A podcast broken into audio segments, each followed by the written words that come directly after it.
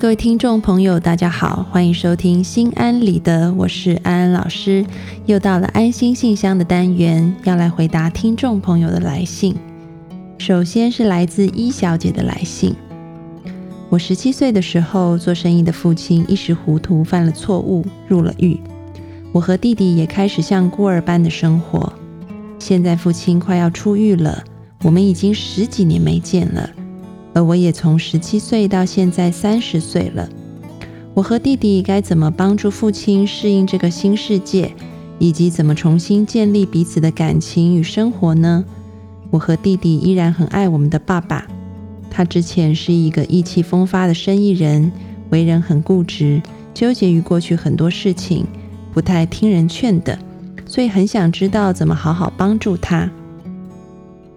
安安老师听完了你的来信。真心的感觉到你内在对于父亲的那一种爱。那么，其实呢，嗯，对于这个受刑人来说，出狱以后他们会面临的两个比较大的困难，一个就是就业上面的，另外一个就是在人际关系上面。这个人际关系包含了可能与朋友，嗯，还有家人的关系，因为已经嗯和外界。切断联系很久了，因此呢，要怎么样恢复一个正常的人际关系，对于他们来说也是一大挑战。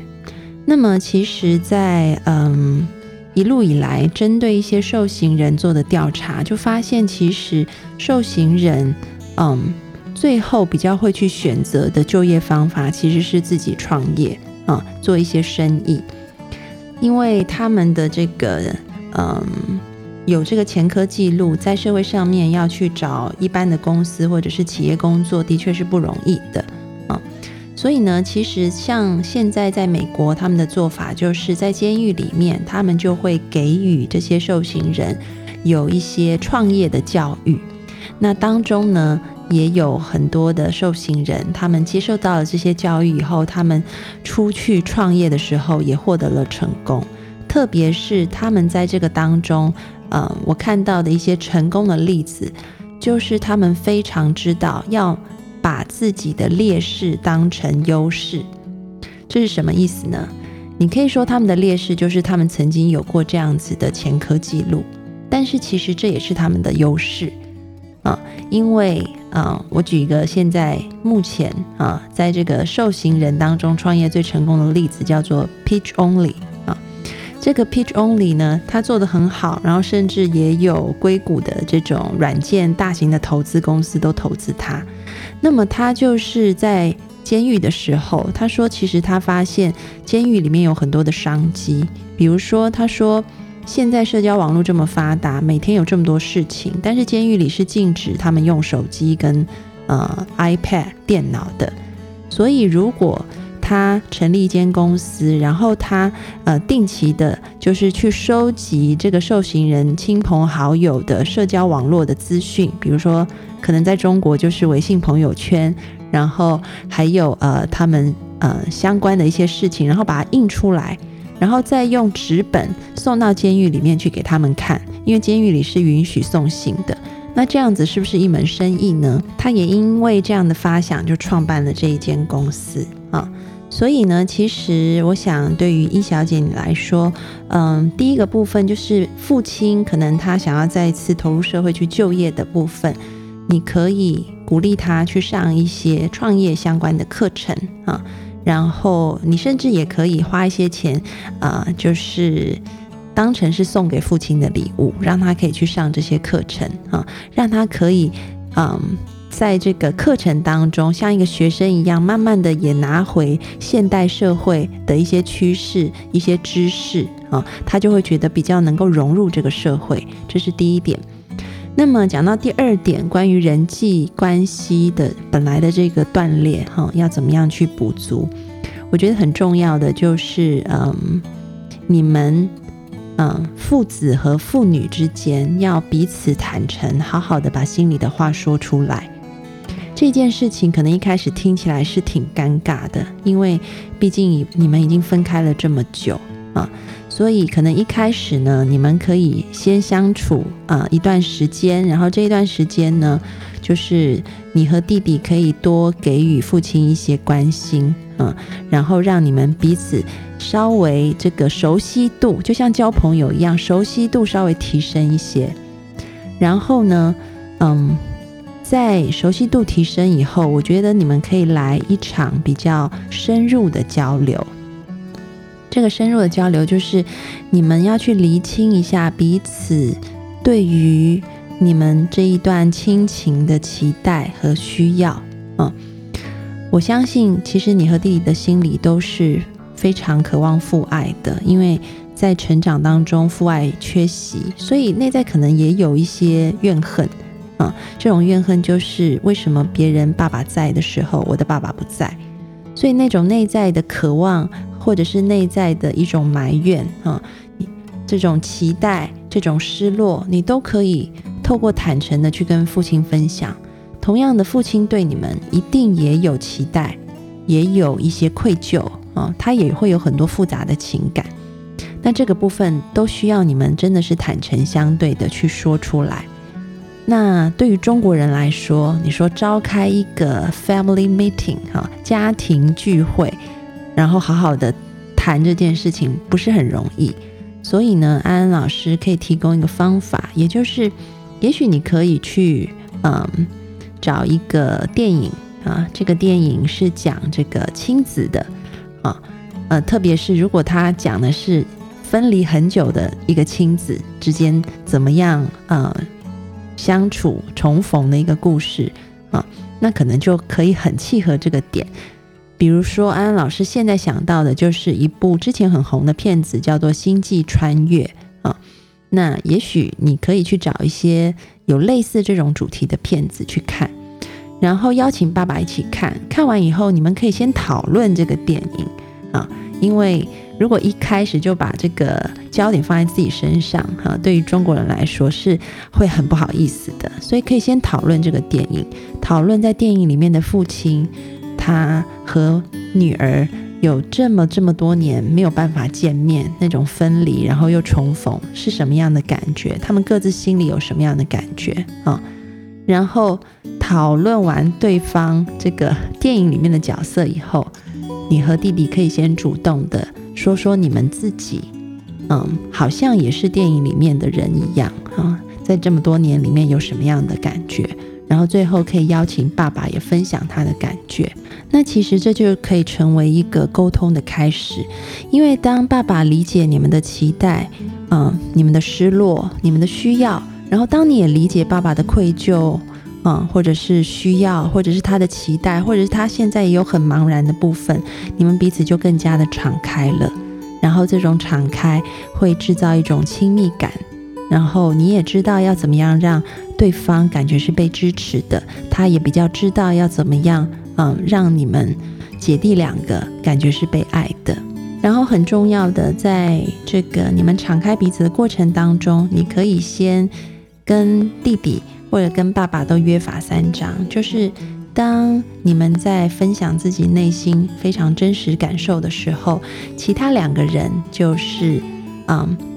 要遵循三个不的原则，这三个不就是不打断，然后不批评，然后不离开啊。这三个原则，我再说一次哦：不打断、不批评、不离开啊。因为其实很多时候我们在面对一些讲到内心深处的事情，也许内在会有一些部分让对方感觉不舒服啊。那对方可能会有的反应就是，嗯。你既然刺到我，我就攻击你啊，或者是说，诶，你讲的不是真的，让我再多解释一些，或者是他直接就走了，这些都是，呃，让我们的沟通就断掉了。所以，我们先平心静气的遵守这三步原则，好好的把这个沟通做完，相信会成为一个很棒的开始。祝福你们。下一个问题是来自零运气女孩，安安老师好，我想问两个完全不同世界、不同层次的人应该怎么样相处呢？我是一个刚步入社会的实习生，和我一起实习的是我大学的舍友。有人总是认为我俩是很要好的朋友，但其实我们两个人是完全不同世界的人，三观相差太远，发生很多冲突。我觉得他很没有教养，也很粗鲁。他家在一个很偏远的地方，他唯一去过的城市就是西安，父母也不懂知识。我从来没有过歧视他的意思。开始上大学的时候，他总是觉得我抢了他的风头，因为不管哪一方面，他都想自己表现自己出风头。而且好几次给我穿小鞋，但还在我面前装作什么事都没有发生过一样。我觉得身边有一个这样的人很恐怖。安安老师，我该怎么办呢？嗯，那关于这个问题呢，在回答之前，安安老师要先说，有一些听众朋友呢，因为你们的问题提的非常的长啊，所以在节目上如果念完的话，会超时很久。那么，呃，我们就会把问题浓缩在这个节目时间允许的范围之内回答。那么，对于今天的主角零运气女孩来说，其实你今天碰到的一个问题就是你被嫉妒了，然后呢，不知道要怎么样处理这个嫉妒。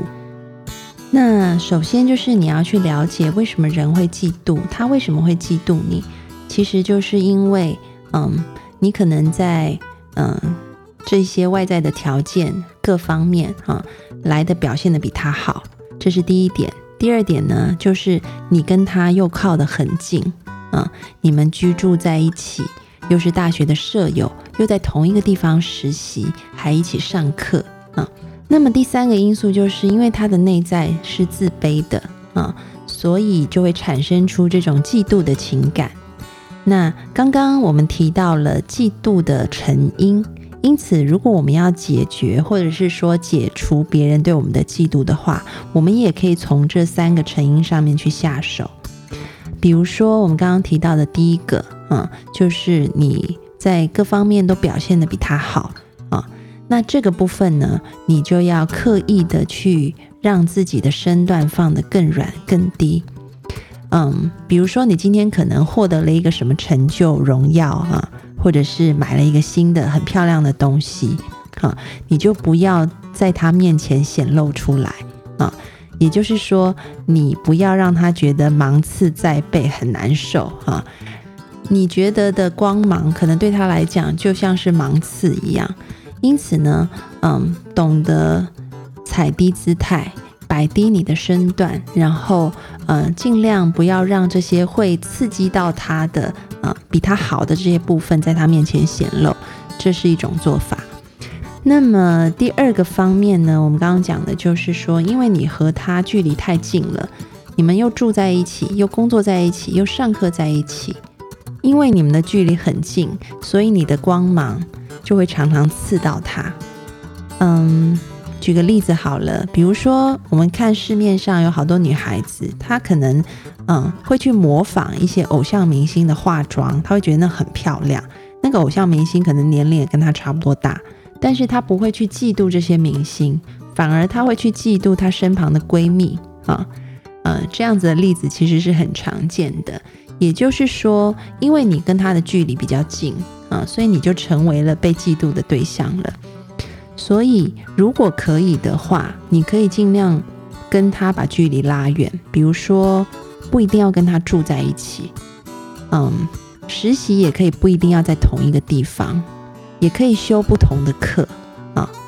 嗯，如果你能够把距离拉远一点的话，那么你的一些表现就不容易让他觉得很不舒服。这是第二点。那第三点的话呢，就是嗯，我们刚刚说的。他因为内在很自卑，所以会产生嫉妒的情愫。所以呢，你也要常常的去表扬他，去赞美他，去表达啊他的优点啊，或者是有功都可以归功给他，把面子做给对方，让对方内在觉得，嗯，他的自信好像可以被你给建立起来。你会发现，你给予他越多的赞美。他好像越不会嫉妒你，嗯，所以我们说哈，一个很会做人的人，其实他是把光芒给别人的，就像一个很厉害的老板啊，真的一个非常懂得人心的老板，其实他是不居功的，他是会把功劳给下属的，下属会感恩他，更加愿意为他卖命。你也要试着当这样子的人。那么，刚刚安安老师就提供了三个步骤，希望能够帮到你早日的脱离他的嫉妒。祝福你。好的，今天的安心信箱就回答到这里。各位听众朋友，如果有想问安安老师的问题，可以到心安理得的播客社区里面去留言给我。也许下一期安安老师回答的问题就是送给你的哦。